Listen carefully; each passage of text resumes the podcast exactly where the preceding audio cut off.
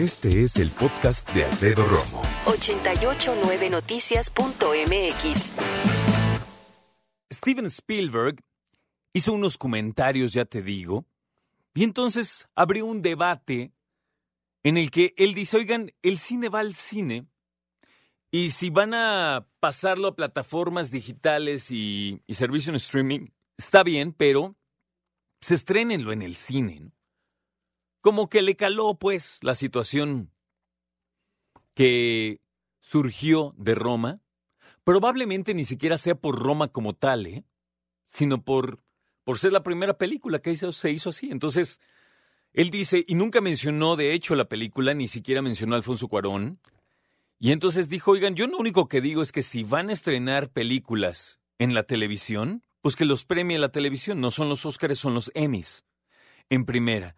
Y en segunda, checa, la idea de ser películas destinadas únicamente a la televisión ya existe desde hace mucho. De hecho, existen películas que fueron grabadas para ponerse en un videocassette o CD, DVD, Blu-ray, lo que quieras, y ponerlo a la venta. Original, claro. Se llamaban o se llaman video homes. Y ya con eso, los hermanos Almada, por ejemplo, fueron los maestros del video home.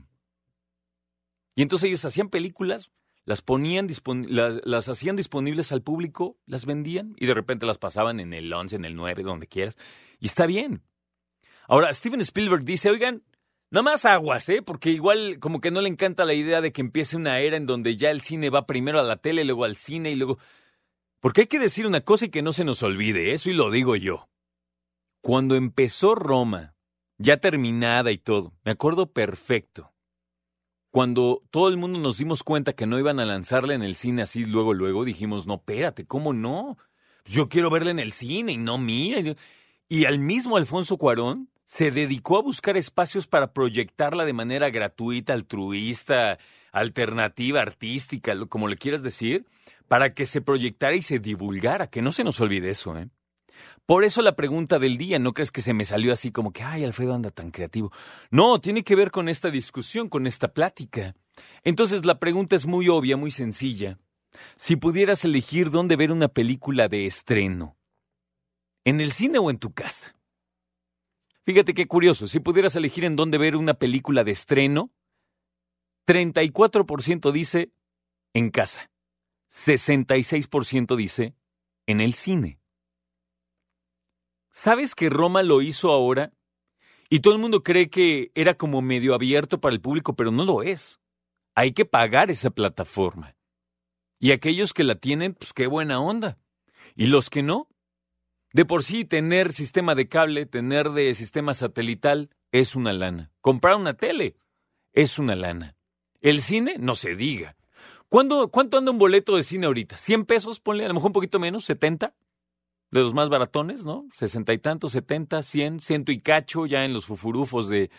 Eh, señor, tráigame por favor una cuba doble. Sí, señor Romo, gracias. Ese tipo de cine también existe. Y la verdad es que cuando se puede, si se puede, pues también es sabroso irte a echar así. Ah.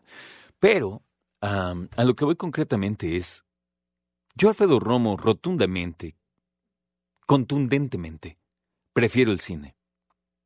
¿Debo ser honesto? Totalmente honesto y decir que cuando se estrene una película de niños voy a medianoche, para que no haya niños. Con todo y eso, hay niños, lo cual me molesta mucho porque pobrecitos no han de dormir bien y luego andan chille y chille y seguramente sus papás se los zumban. Esa es otra historia. El punto es, el cine o la casa. Hay hoy manera de ver películas que están en cartelera y las puedes rentar en la televisión. Las plataformas son diversas, desde el sistema de cable hasta la marca de la manzanita que ya la renta también, etc.